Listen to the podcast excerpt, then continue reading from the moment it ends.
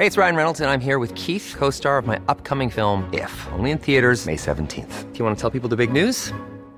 All right, I'll do. Sign up now and you'll get unlimited for $15 a month in six months of Paramount Plus Essential Plan on us. Mintmobile.com slash switch. Upfront payment of $45 equivalent to $15 per month. Unlimited over 40 gigabytes per month. Face lower speeds. Videos at 480p. Active Mint customers by 531.24 get six months of Paramount Plus Essential Plan. Auto renews after six months. Offer ends May 31st, 2024. Separate Paramount Plus registration required. Terms and conditions apply if rated PG. Heraldo Radio 98.5 FM, una estación de Heraldo Media Group, transmitiendo desde Avenida Insurgente Sur 1271, Torre Carrachi, con 100.000 watts de potencia radiada. El dedo en la llaga. Había una vez un mundo en el que nadie creía, un país de historias inexplicables. Una nación con personajes asombrosos. Santo Tomás tenía razón. Hay que ver para creer. El México increíble. Las verdades que duelen. La voz de los que callan. El dedo en la llaga. Infórmate, diviértete, enójate y vuelve a empezar. El Heraldo Radio presenta El Dedo en la Llaga con Adriana Delgado.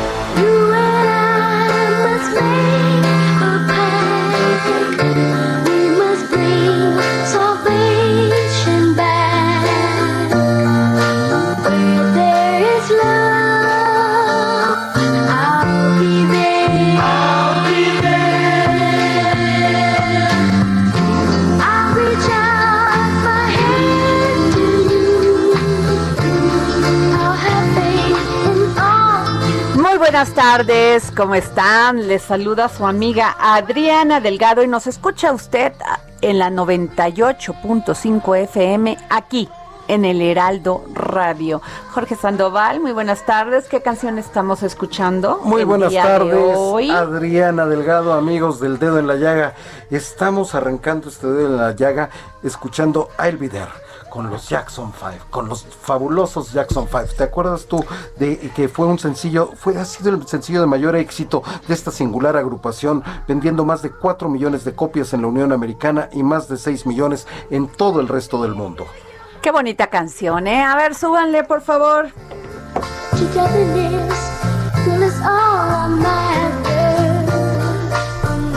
En alguna ocasión el propio Michael Jackson, quien afirmó que I'll Be There fue la canción que afianzó la carrera de The Jackson 5. Este tema musical logró casi a finales de 1970 mantenerse por varias semanas en la posición número uno en la lista de Billboard Hot 100. Uy, qué maravilla. Bueno, y tenemos una sección nueva, Jorge. una es. joven promesa del periodismo, Así quien nos es. estará acompañando para darnos las notas del día donde vamos a poner el dedo en la llaga. Denise Cuadra. Hola Adriana, ¿cómo estás? Muy buenas tardes a ti, a todo tu auditorio y a Jorge Sandoval, por supuesto. Vamos con el siguiente resumen de noticias. Senado de la República aprobó en lo general la Ley de Ingresos de la Federación, la Ley Federal de Derechos y la Miscelánea Fiscal para 2021 y se espera que a lo largo de este día se discuta en lo particular con las reservas que presentarán los legisladores. Con 63 votos a favor, 37 en contra y 0 abstenciones, se aprobaron los dictámenes cuya votación fue en conjunto. El gobierno de México expresó a través de una nota diplomática su profundo descontento a Estados Unidos por no haber compartido información sobre la detención del exsecretario de la Defensa Nacional Salvador Cienfuegos. En la conferencia de prensa del presidente Andrés Manuel López Obrador, el secretario de Relaciones Exteriores Marcelo Ebrard adelantó que después de la elección presidencial del país vecino del norte, se realizarán otras acciones. La jefa de gobierno de la Ciudad de México, Claudia Sheinbaum, descartó que la próxima semana, del 2 al 8 de noviembre, la capital del país regresará a... Descartó que regresará a semáforo rojo. Desmiente con ello versiones sobre una regresión. En conferencia de prensa virtual, la mandataria capitalina comentó que mañana anunciará que la Ciudad de México se mantiene en naranja, pero ya evalúan algunas nuevas restricciones. El gobierno de México suscribió un acuerdo con la Organización de las Naciones Unidas para adquirir medicamentos en todo el mundo y terminar así con el desabasto de medicinas. En conferencia de prensa desde Palacio Nacional, el presidente Andrés Manuel López Obrador dijo que con este acuerdo se podrán adquirir, eh, se podrán conseguir medicinas de calidad y a buen precio. Petróleos Mexicanos logró revertir sus pérdidas en el tercer trimestre del año, obteniendo utilidades netas por 1.411 millones de pesos, cifra que resulta favorable contra las pérdidas registradas en el tercer trimestre del 2019 por 87.858 millones de pesos. En conferencia telefónica, el director general de Pemex, Octavio Romero Oropesa, aseguró que Petróleos Mexicanos sigue siendo la empresa productiva más grande del país y continúa siendo el principal contribuyente de las finanzas públicas. Fueron encontrados los restos de 59 personas en diversas fosas del municipio de Salvatierra, en Guanajuato, y no se descartan nuevos hallazgos. De acuerdo con la titular de la Comisión Nacional de Búsquedas de Personas, Carla Quintana Osuna, la mayoría de cadáveres pertenecen a hombres jóvenes y entre 10 o 15 a mujeres. Los restos aún no han sido, aún no han sido identificados. El atacante que mató esta mañana a tres personas en una iglesia en Niza, Francia, es un tunecino de 21 años, según confesó él mismo a los agentes que lo detuvieron. El sospechoso se identificó como Ibrahim Aousaoui y dijo que estaba en Francia desde comienzos de octubre. Después del atentado, el presidente de Francia, Emmanuel Macron, calificó el ataque como terrorista islamista y anunció la movilización de 7.000 militares para reforzar la protección en lugares de culto y escuelas. Muy bien, gracias Denise, muy bien, gracias por, eh, por, darnos la información al momento. Oye Jorge, y bueno, tú tienes una mención, vamos contigo. Sí, fíjate que gana vivienda cero gas máximo, el, máximo galardón internacional P4G. Fíjate que el sector de la vivienda mexicano fue reconocido internacionalmente con este gran galardón en temas de sustentables, el premio PG, PG4 State of the Art Partnership es, fíjate que este fue otorgado al proyecto de vivienda cero gas desarrollado por la CONAVI, Infonavit, Alener y Vinte. Y todos ellos, muchas felicidades, son mexicanos y un gran logro en materia Uy, pues les mandamos un gran aplauso y muchas felicitaciones. Y bueno, ¿qué les digo? Hoy, hoy tenemos otro gran testimonio porque ustedes saben, hoy y este mes es el mes rosa, el mes del el cáncer de mama. Y no quiero dejar un solo día hasta que se acabe este mes de recordar lo importante, lo importante, amigas, que es autoexplorarse, hacerse su mastografía e ir al doctor, al ginecólogo. Y vamos a escuchar este testimonio de una lucha terrible contra ello y son historias de fe y esperanza. Elizabeth Lavín, paciente de cáncer. Octubre es el mes rosa. Tócate, autoexplórate y ve al doctor. Mi nombre es Elizabeth Lavín y soy presidente fundador de Oncoayuda AC. A los 28 años de edad me diagnosticaron con cáncer de mama, etapa 2. La verdad es que fue un diagnóstico muy oportuno y gracias a eso no perdí mi seno. Tuve una pequeña cirugía solamente para retirar el tumor.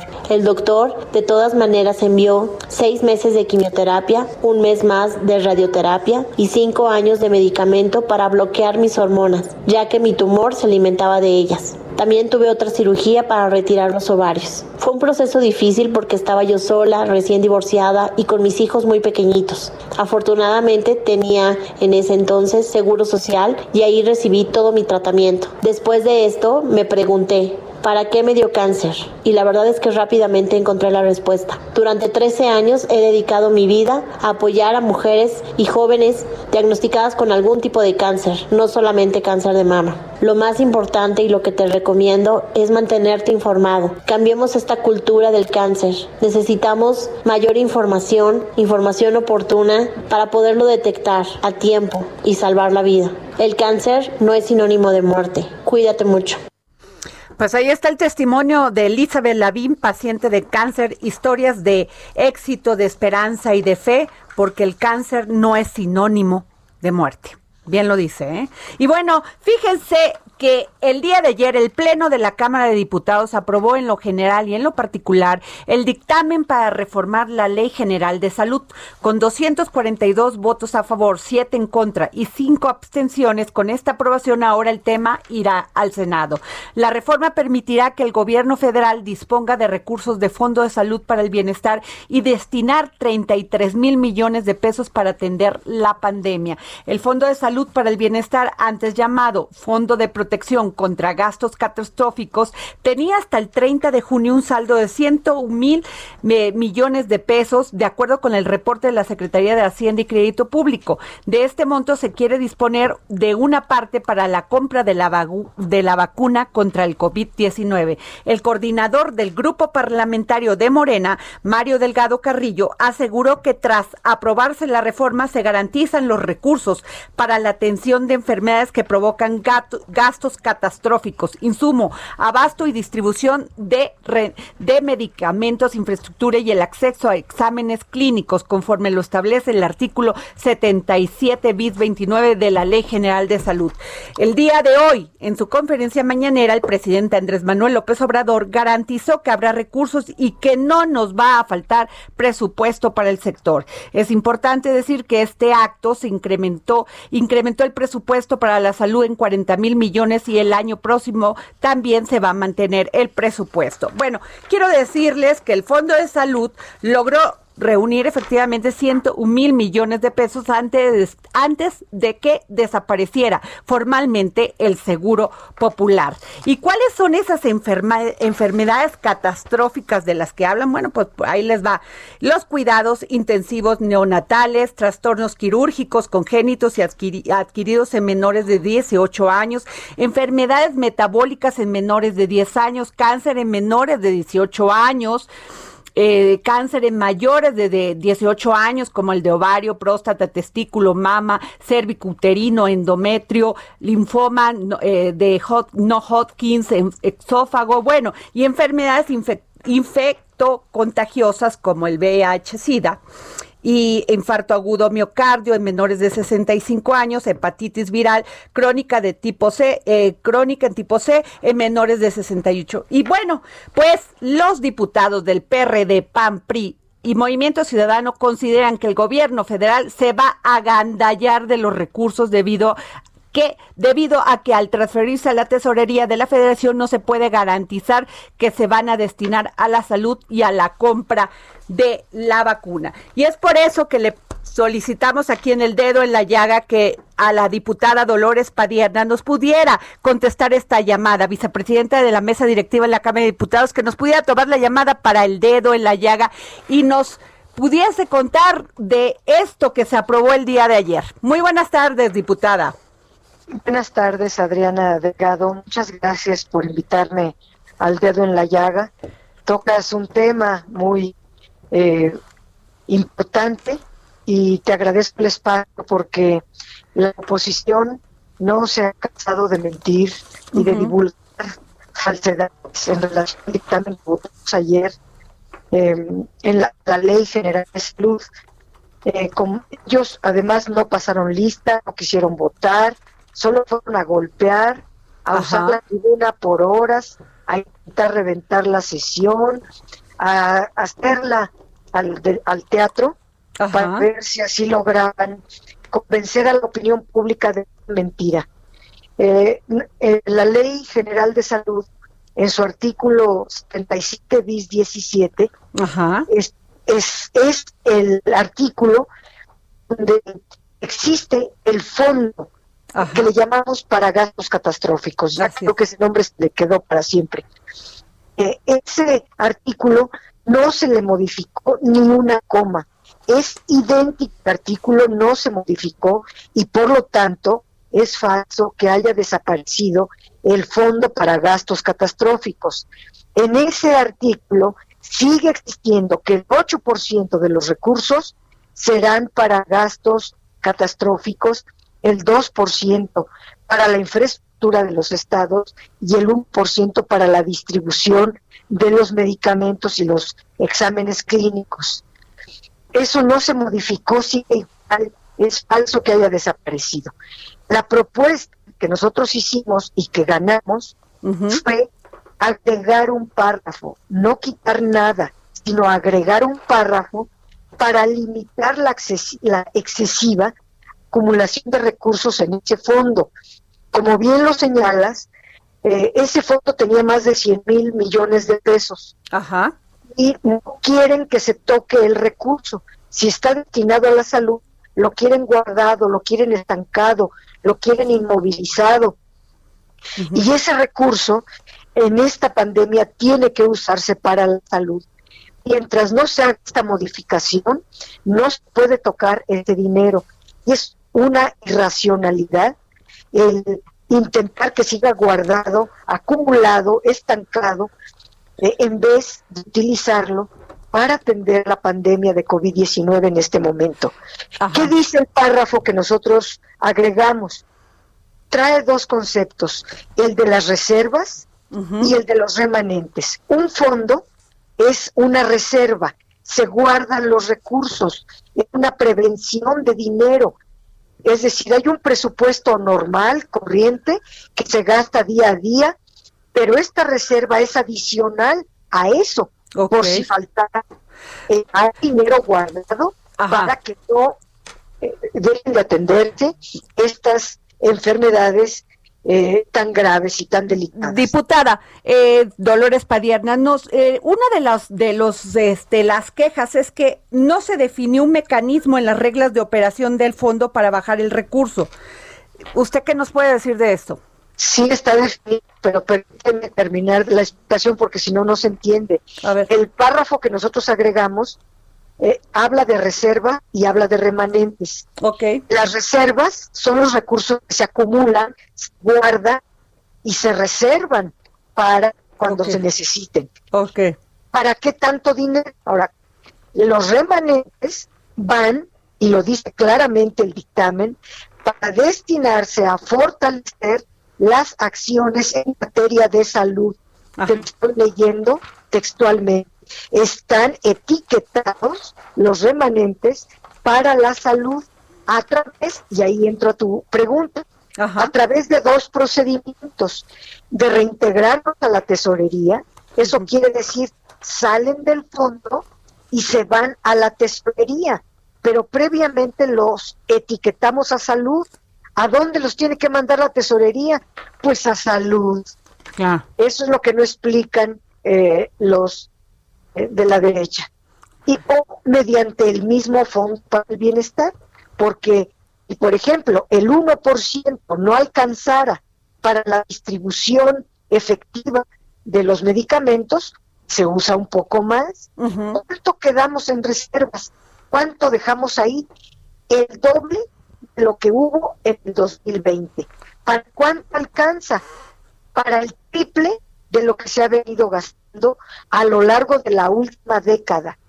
A lo largo de la última década, en promedio, se han gastado 11 mil millones de pesos. Bueno, ahora le dejamos 36 mil millones de pesos.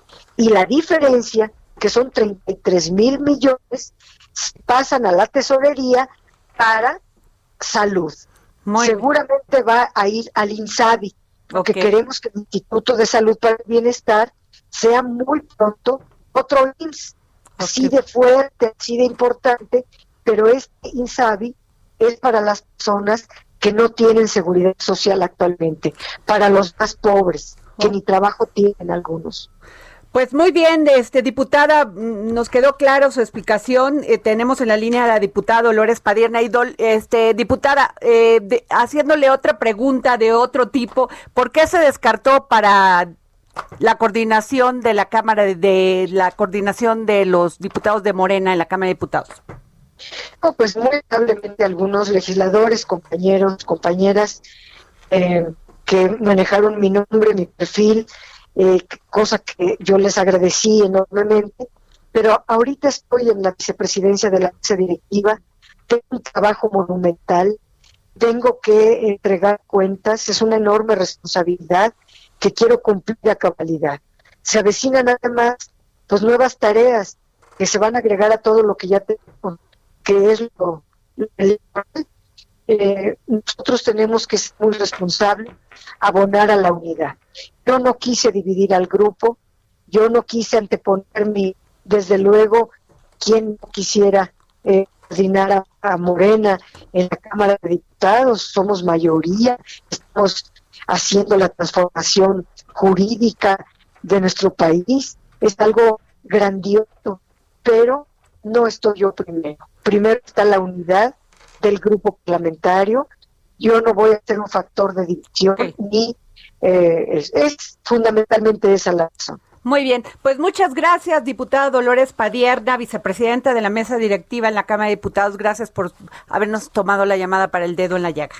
A ustedes, el Heraldo, Adriana Delgado. Muchas gracias. Hasta, luego, diputada. Y bueno, ¿qué creen? Ya tenemos los sustos de la semana, pero hoy sí estamos de manteles largos, porque en, en la esquina, en una esquina, está el jefe Alfredo González, periodista, analista político, comentarista de radio y televisión, autor de la columna A Fuego Lento y director, el jefe editorial del Heraldo de México. Y en la otra esquina está nuestro amigo y queridísimo periodista, prestigiado, querido, bueno, de los mejores periodistas conocido, de todo, analista político, comentarista de radio y televisión, autor de la columna La divisa del poder en el diario 24 horas. Ahí vamos.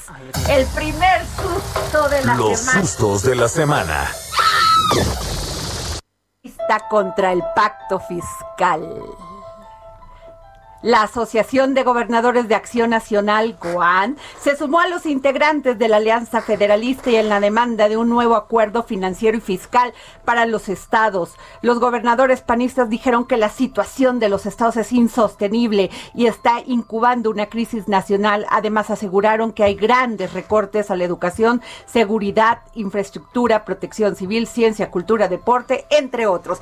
Pero el, el presidente Andrés Manuel López Obrador dijo que no les debe nada. Adrián Trejo. Em, eh, buenas tardes, Adriana. Gracias por la invitación. Alfredo, ¿qué tal? ¿Cómo estás? Gracias. A, mí eh, me parece que este asunto ha trascendido mucho más de lo que debería. Eh, no debe desestimarse que se trata de 14 gobernadores, casi la mitad de los gobernadores del país son los que están buscando un nuevo acuerdo fiscal en razón de lo que ellos llaman una injusta e inequitativa distribución de los ingresos.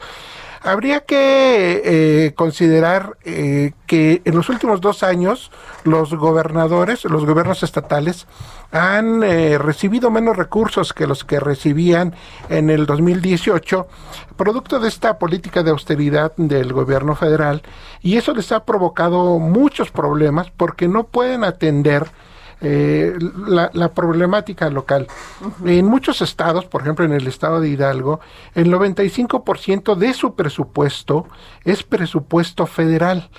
Eh, y así hay otros estados como Tlaxcala. Pero no hay un presupuesto que les dan para, para, las, para pagar las nómina y todo esto, y otro que usan ellos de acuerdo a cómo van viendo cómo conviene. Digo, no en lo electoral, digo, siendo, no suponiendo, ¿verdad? entre Adrián Esteveas, Adrián Trejo, Adriana Delgado, buenas tardes, a todos los amigos del auditorio, buenas tardes. Pues yo creo que valdría la pena empezar explicando qué es eso del pacto fiscal y por qué surge el pacto fiscal. Pues es un acuerdo que incluso se ha dado, se, se dio recientemente, digamos, en una época moderna de los últimos gobiernos, y es el acuerdo que existe para que los, los estados que recaudan más aporten más a la federación. La federación hace una bolsa y reparte de manera equitativa o con base en las necesidades de cada estado. En el fondo de este reclamo lo que está es que dicen los estados como Nuevo León. Dice, yo aporto más de lo que me está de lo que me está regresando la federación y eso es lo que no se vale.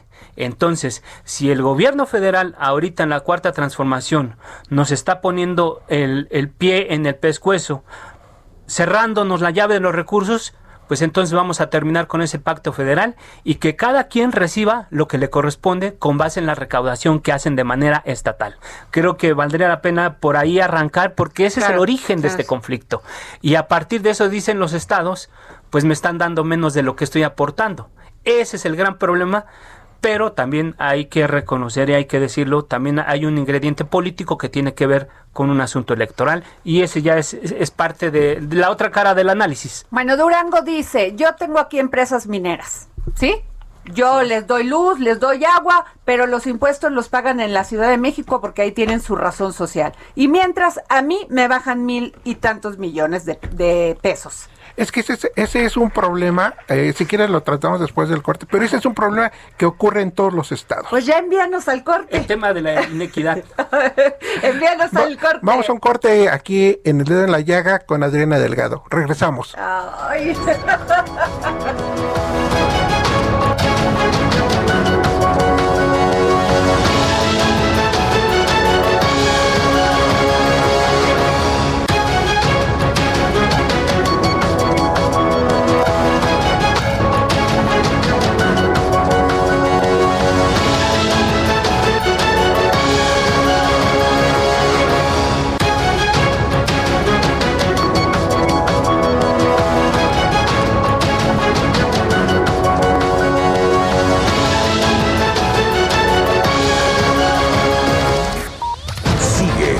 Adriana Delgado en su cuenta de Twitter.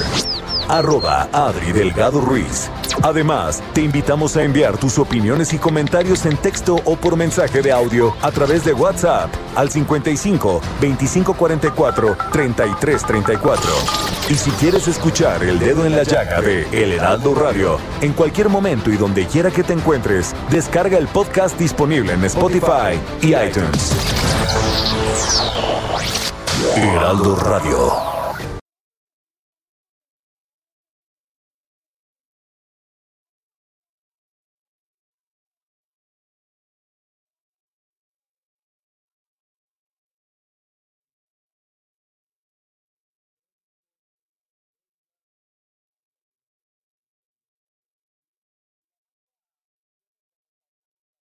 Heraldo Radio regresamos aquí al dedo en la llaga y estamos en los sustos de la semana y está, está con nosotros el jefe Alfredo González y el columnista prestigiado Adrián Trejo. Y estamos hablando de la Alianza Federalista contra el pacto fiscal. Eh, sí, eh, eh, nada más agregar a lo que ya explicó Alfredo, que el espíritu de, de este pacto fiscal que por cierto eh, se, eh, se actualizó con Felipe Calderón en el 2007, es un espíritu solidario.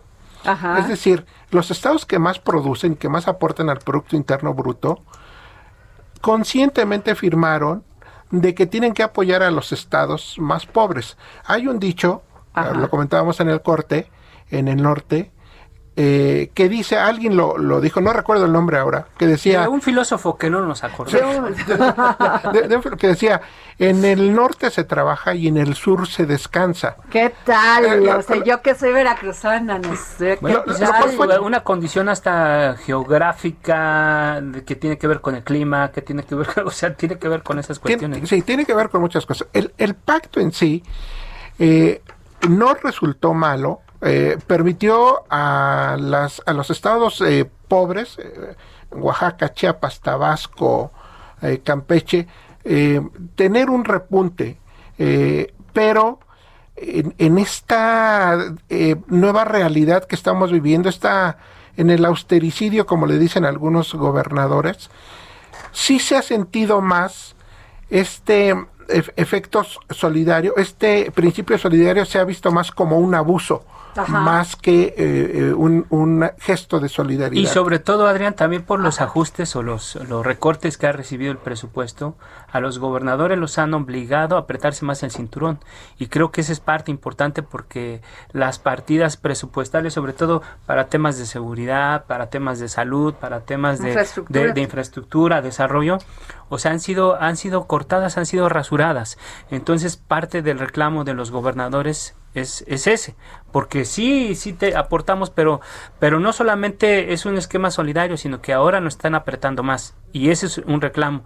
Y la otra parte del análisis que yo creo que tiene que ver con el asunto político, para ir al otro tema, es que yo creo, desde mi punto de vista, los, los gobernadores cayeron en el terreno del, del presidente al lanzar a hacerse consultas para ver si se mantenían o no en este pacto.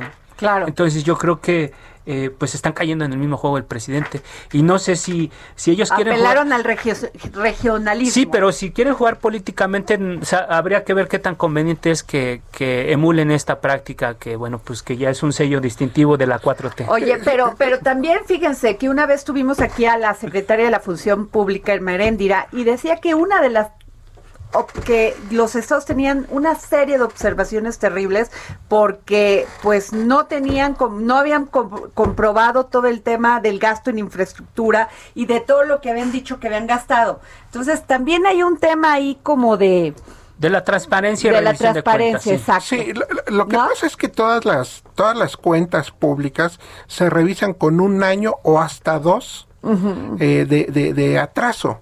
Entonces, la cuenta pública del 2018, seguramente, de Querétaro, pues, seguramente apenas estará el Congreso eh, revisándola. Entonces, ese, ese, sí es un problema. Eh, eh, pero para cerrar el tema de, de este regionalismo, no es posible, no es tan sencillo desligarse del pacto federal. Es decir, las consultas podrán, podrán hacerse a mano alzada, como ayer vimos en Jalisco. Eh, a ver, ¿quién quiere que...? No, el Bronco, ¿no? El, el Bronco, ¿no? Y entonces en un meeting con 200 personas, todos dijeron, vámonos, ¿no? El camino legal, jurídico, para que eso ocurra, nos llevaría años. Inclusive existe la posibilidad de que en un acto de rebeldía de un gobernador, el Senado declare eh, eh, eh, desaparición de poderes. La, desaparición de poderes. Y entonces. Pero una cosa es el pacto federal y otro el fiscal, ¿no? o sea, pero están ahí? Es, que van juntos. Es que es que van es que van juntos. Pero no no es no es tan sencillo. Por ejemplo, como ocurría si, si se hiciera la votación en urnas mañana en cualquier estado, Tamaulipas, pues no es que mañana ya rompamos y somos territorio apache independiente, eso no eso no ocurre. Lo que sí debemos lo que sí tenemos que ver con mucha con mucha eh, precaución es cómo se está alimentando el regionalismo en el país y estamos balcanizando a un país que en estos momentos de pandemia necesita más que nunca de la unidad de todos, incluido de los políticos. Así, es. Alfredo, ¿algún pues comentario más? nada más, este, eh, y hablando de la balcanización, pues este, nada más hay que voltear a ver a Chiapas. Creo que es un, un estado que, que con todo y que es parte de, de, de, la federación. De, la federación y parte de Morena, ahí se está gestando un movimiento interesante que tiene que ver con este asunto de, de, la, de la balcanización, pero bueno, ese es otro tema. Bueno, nos vamos al segundo susto. Especialistas y la iniciativa privada indicaron que la propuesta del presidente, que el, que el presidente enviará al Congreso también generará enormes incentivos para la inversión. Esto es eliminar el outsourcing o no eliminarlo. Mira, ese es un tema que traemos atorado, yo creo que desde el 2015, 2016.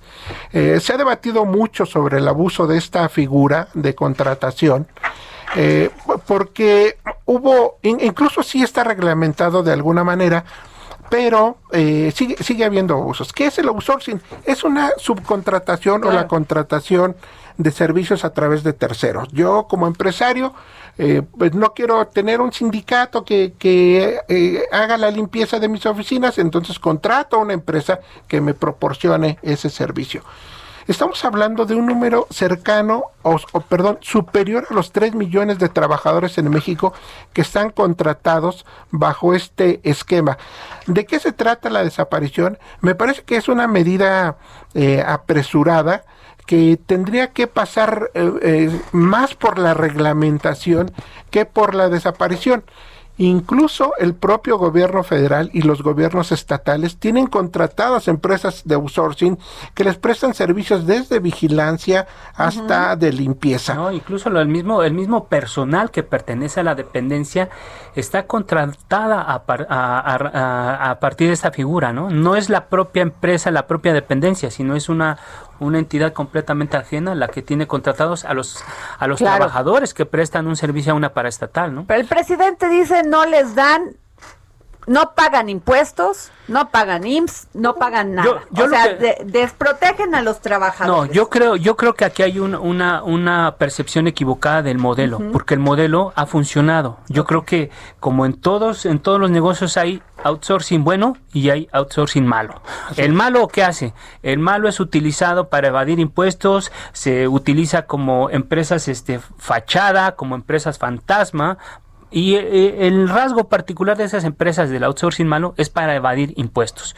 Pero hay otras empresas bien constituidas que se dedican a este esquema de contratación que, bueno, incluso llegan porque eh, tienen eh, ingenierías de, de, fiscales que permiten incluso darle mejores prestaciones a los trabajadores que si los contratara la empresa de manera directa.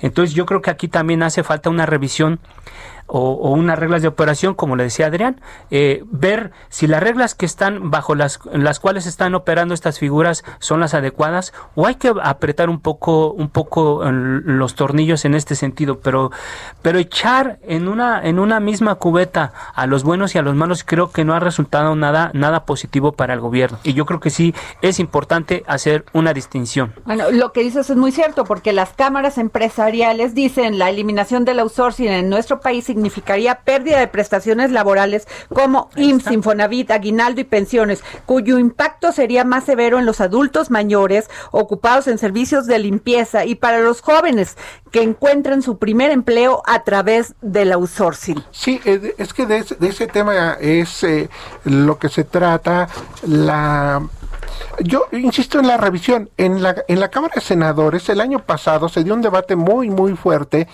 porque el, senador Napoleón Gómez Urrutia presentó una, iniciativa para desaparecer el outsourcing. Fue tal el, el, digamos, e, el eco que se hizo que incluso el propio Ricardo Monreal, el coordinador de la, de la bancada de Morena, lo paró. ¿Tuvo que salir? Sí, sí, salió a decir, espéreme, no, no, no podemos desaparecerlo así como así, por las implicaciones socioeconómicas que implica para el país.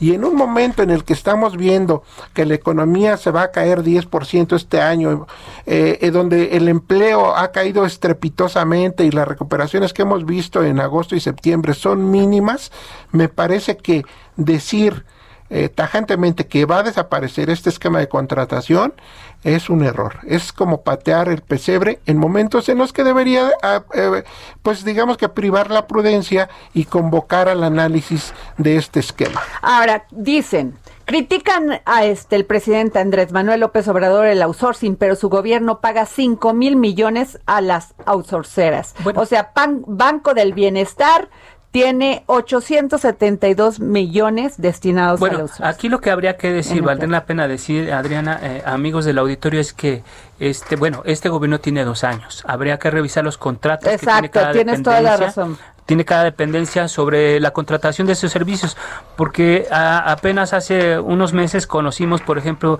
el caso de Capufe, que, que tenía una empresa que le daba el servicio y, y, se terminó ese contrato y otorgó otro contrato a una empresa incluso que presentó una fianza que no era no era legal, era una fianza pirata. Entonces, la propia Capufe, que sí pertenece ya a esta administración, no solamente terminó un contrato, sino que otorgó otro contrato incluso de manera mañosona para el mismo servicio, el outsourcing. Digo, en algunos casos habría que revisar cuántas de todas estas dependencias heredaron esos contratos y cuántos tuvieron la posibilidad de deshacerse de eso y no solamente los contrataron otras empresas, sino que lo hicieron hasta de manera este mañosa, algo algo truculento también hubo ahí. Entonces habría que revisar cuáles sí son nuevos y cuáles son heredados. Pues bueno, Adrián. Pues yo creo también que esta fue una práctica eh, muy tolerada e incluso alentada en el sexenio anterior y que efectivamente había contratos que se hicieron incluso transeccionales, es decir, ah, que esa es la razón por la que ya a lo mejor existen varios todavía. Que no, ah, digo, sabemos de contratos que eh, dos meses antes de que terminara la administración anterior se renovaron y entonces, pues con esas herencias ah, sí tendríamos que tener eh, cuidado, como dice Alfredo, porque efectivamente el gobierno federal sí es un gran contratante del outsourcing, como son los gobiernos estatales y en algunos casos los, los gobiernos municipales.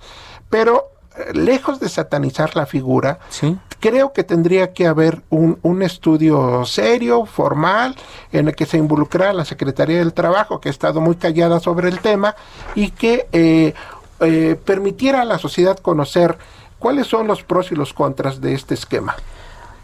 Tercer susto. Tercer susto. Alfonso Romo intenta no abrir más frentes de batalla entre empresarios y AMLO. En esta circunstancia no hay que abrir más frentes de batalla entre el IP y el gobierno, dijo Alfonso Romo, al inaugurar la reunión anual de, de industriales organizada por la Confederación de Cámaras Industriales, la CONCAMIN, reconoció que existe un problema en la comunicación entre ambas partes y poner obstáculos a la inversión es traicionar el combate a la pobreza. Ante empresarios mexicanos, alemanes y franceses, Alfonso, Rojo dijo, Alfonso Romo perdón, dijo el presidente de la República, tiene una política energética clara de fortalecer a Pemex y la CFE, de no endeudarse, de no subir precios al consumidor y fortalecer la soberanía nacional. Ustedes tienen claro cómo fortalecer esa política con inversiones. Dice Alfonso Romo, no nos estamos comunicando bien o no nos estamos escuchando bien. Pero las dos cosas. ¿eh? Es que es que tiene que ver con las dos cosas, pero el asunto es que los empresarios una y otra vez a su estilo, con sus modos, con sus con sus esquemas han pedido estar en, en los grandes acuerdos que en las grandes decisiones que toma el gobierno. Y hay alguien como Alfonso Romo dice, pues yo me cargo, yo soy el yo soy el, el, vaso comunicante con el Exacto. gobierno. Pero cuando ya va caminando Alfonso Romo, alguien por ahí le dice, espérate, no queremos este no queremos hacer nada con los empresarios porque tenemos que atender otras cosas a los pobres primero y, y no va a haber este ayudas económicas en medio de la pandemia no va a haber este esquemas fiscales diferentes no va a haber excepciones entonces, pues sí, sí puede que no, haya un problema de comunicación, o los dos, o no se están escuchando bien.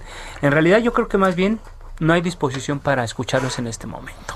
¿No? Yo estoy totalmente de acuerdo con Alfredo. Me parece que el, presidente de la República ha dejado muy en claro cuál es su política respecto de los empresarios. Eh, recientemente declaró que lo que le interesa al gobierno de la cuarta transformación son los son los negocios públicos no los negocios privados y cuando em, comenzó la pandemia eh, en, cuando las organizaciones empresariales reclamaban apoyos para evitar el cierre, el quiebre de pequeños y medianos negocios, el presidente dijo que no, que no se iba a rescatar a nadie y que quebrara el que tuviera que quebrar, textual. Y entonces, eh, con, con, con, esas declaraciones, parece muy claro cuáles son eh, o cuáles el trato que quiere llevar el presidente de la República con los, con los empresarios. Eh, hace cosa de un mes se anunció eh, un, un eh, acuerdo para invertir. De infraestructura para, para, invertir casi 300 mil millones de pesos en los próximos meses. Pero esos acuerdos que hoy son muy eh, llamativos y que venden en los medios de comunicación se han repetido por lo menos seis veces en esta administración y no se han concretado.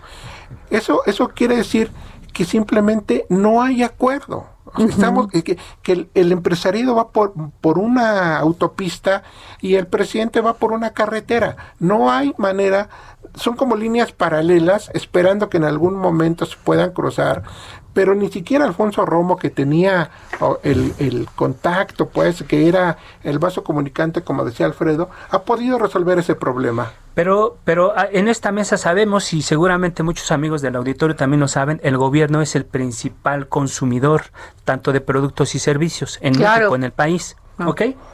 Entonces, pues los empresarios que venden productos y servicios, claro. o son los que venden productos y servicios. Cuando tu, tu, principal cliente está cerrado, pues no hay manera de, eh, de, de, a quién venderle. Pero no solamente eso, lo acaba de anunciar esta mañana el presidente Andrés Manuel López Obrador. Vamos a recurrir a la ONU para la venta y el, el, reparto de, medicamentos. Pero, o sea, por el hecho de la austeridad, el tema de la corrupción, dejas de de darle trabajo a empresas mexicanas o a empresas nacionales que ya te, te proporcionaban un servicio o te daban, ¿sabes? trabajo. Entonces, eso es un síntoma, una señal de que sí los empresarios, sí, pero bueno, pues tú eres el principal consumidor. Entonces, ¿por qué estás dejando descobijada tu industria nacional de vendedora de productos y servicios? claro, y además el tema de la inversión, ¿no? Pues o sea, estamos mandando unos mensajes a los inversionistas terribles. Eh, eh, eh, nada más quiero comentar el tema de Pemex.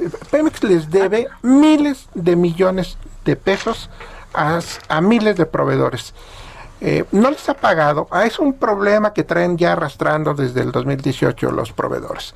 Pero ahora eh, les están pidiendo a los proveedores unas quitas para poderles pagar. Es decir, unas rebajas. Sí, te, debo, a ver, yo Pemex te debo 100 pesos, pero para que yo te pague tienes que hacerme un descuento del 30%. Debo, ah, no, no hay manera que empresario aguante eso. Claro que no hay manera de que... Debo, no niego, pago con lo que tengo, ¿no? Y entonces, eh, ese, ese, es el, el, camino. Y, y, Adriana, tú hablabas de las señales que estamos mandando. La señal es que no hay certeza jurídica eh, para invertir en México. Eh, el, el, tema de las energías limpias, por ejemplo. Bueno, ese ha sido un debate que ganaron en este, los amparos. Los amparos, el, el, el, tema de los gasoductos. bueno, pues todo eso des, desmotiva, desincentiva la inversión porque ¿cómo, cómo es posible que yo, Iberdrola, eh, pueda invertir en, energía eólica si el contrato que tenía firmado con la anterior administración me lo echaron a la basura. el presidente dice que son contratos leoninos, o sea, que lo hicieron con condiciones totalmente diferentes, donde el país... Pero no los conocemos, ese es, el problema. pero pero aceleras, eh, le metes velocidad a la revisión de los contratos para no perder la, eh, los proyectos ni la inversión que ya está planteada, ¿no? Yo creo que tiene... Para la argumentación del SENACE, ¿te acuerdas? Tiene toda la razón el presidente. La argumentación del SENACE era que por la pandemia. Sí, tiene razón el presidente. El tema es que quién está revisando eso. ¿Quién dice si va o no va? O sea, dicen, pues creemos que hay corrupción, creemos que son contratos leoninos. Bueno, pues entonces los ¿Dónde presentamos. Están? Exacto. ¿Dónde están los contratos? Y, y para cerrar el, tema. déjame platicar de lo que pasa en Oaxaca. En, en, en, Oaxaca eh, hay una, una zona este, donde eh, se ha generado eh, la mayor em, inversión en, en, energía, eólica. Es increíble cómo se ven esos campos con, con, con los aerogeneradores. Todos los campesinos que rentan sus tierras a esa empresa recibían entre 10 y 20 mil pesos de renta por permitir instalar el aerogenerador. Cuando se, se corta o se prohíbe esta generación, las empresas dejan de pagarle las rentas, las rentas a los, a, a, los campesinos. A los dueños de la tierra. Y entonces se provoca una crisis económica porque muchos de los campesinos vivían de eso. Era su único modus vivendi. Exactamente. Y entonces ya no tienen con qué con qué eh, mantenerse y están a la espera de que el gobierno reautorice esta inversión para poder seguir cobrando. Claro, jefe Alfredo. Pues eh, básicamente es eso. Eh, no hay una comunicación con los empresarios porque no quieren que la haya.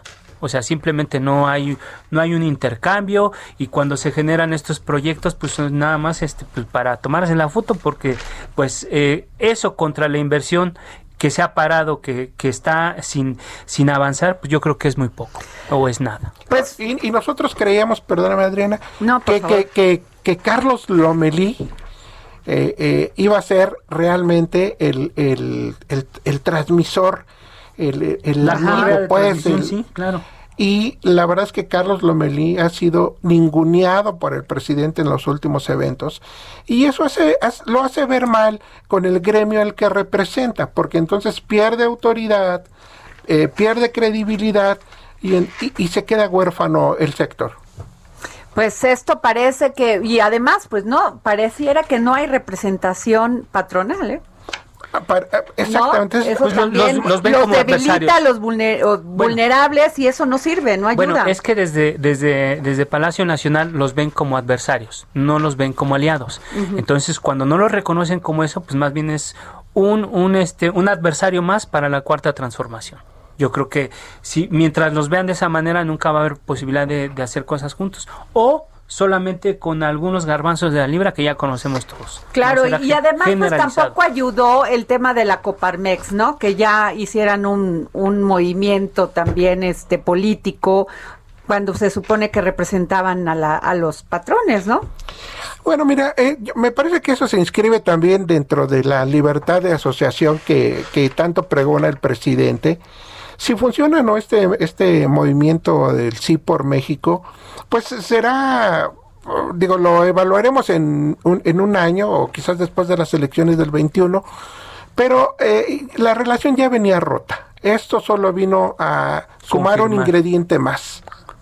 Así es. Pues bueno, muchísimas gracias, jefe Alfredo Adrián Gracias, Trejo. Muchas gracias. Y nos vamos con Brenda Peña porque nos va a contar de su nuevo programa en Heraldo Televisión. ¿Cómo estás, Adri? Me da mucho gusto saludarte y también saludar a tu auditorio esta tarde. ¿Cómo estás? Muy bien, querida Brenda, cuéntanos de tu exitoso programa. Mira, estoy muy contenta porque ya tenemos aproximadamente dos meses eh, que estamos estrenando un nuevo espacio en Heraldo Televisión. Tú sabes que hemos ido eh, ganando terreno y hemos ido eh, agregando nuevos elementos a la familia de Heraldo Televisión. Y se trata de nuestra mañana, es un morning show en donde vamos a estar informando y vamos a estar entreteniendo a la gente, vamos a hablar de lo que es importante para la gente, pero sobre todo vamos a estar muy presentes en las, en las calles y cerca de eh, la gente capitalina. Ay, pues qué padre, este. ¿Y a qué horas va a ser, Brenda? ¿A qué horas es este programa? De lunes a viernes, de lunes a viernes, de 7 a 9 de la mañana. Eh, es un muy buen horario, además, en donde justo estamos buscando despertar con los capitalinos que nos den, eh, por supuesto, la opinión de lo que les preocupa. Tenemos eh, varias dinámicas de cercanía y de. Contacto con la gente, desde los motorreporteros, reporteros en calle en tiempo real, y también, por supuesto, un buzón de denuncia ciudadana al que le damos seguimiento. Pues muchas gracias, Brenda. Pues ya nos vamos. Este fue el dedo en la llaga. Soy Adriana Delgado, aquí en el Heraldo Radio. Nos vemos mañana.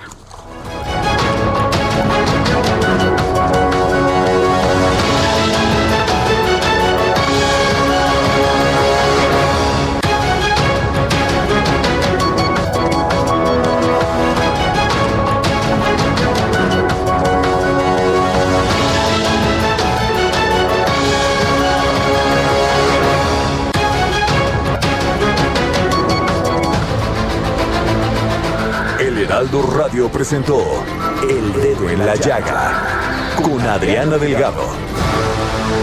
Heraldo Radio, la HCL se comparte, se ve y ahora también se escucha.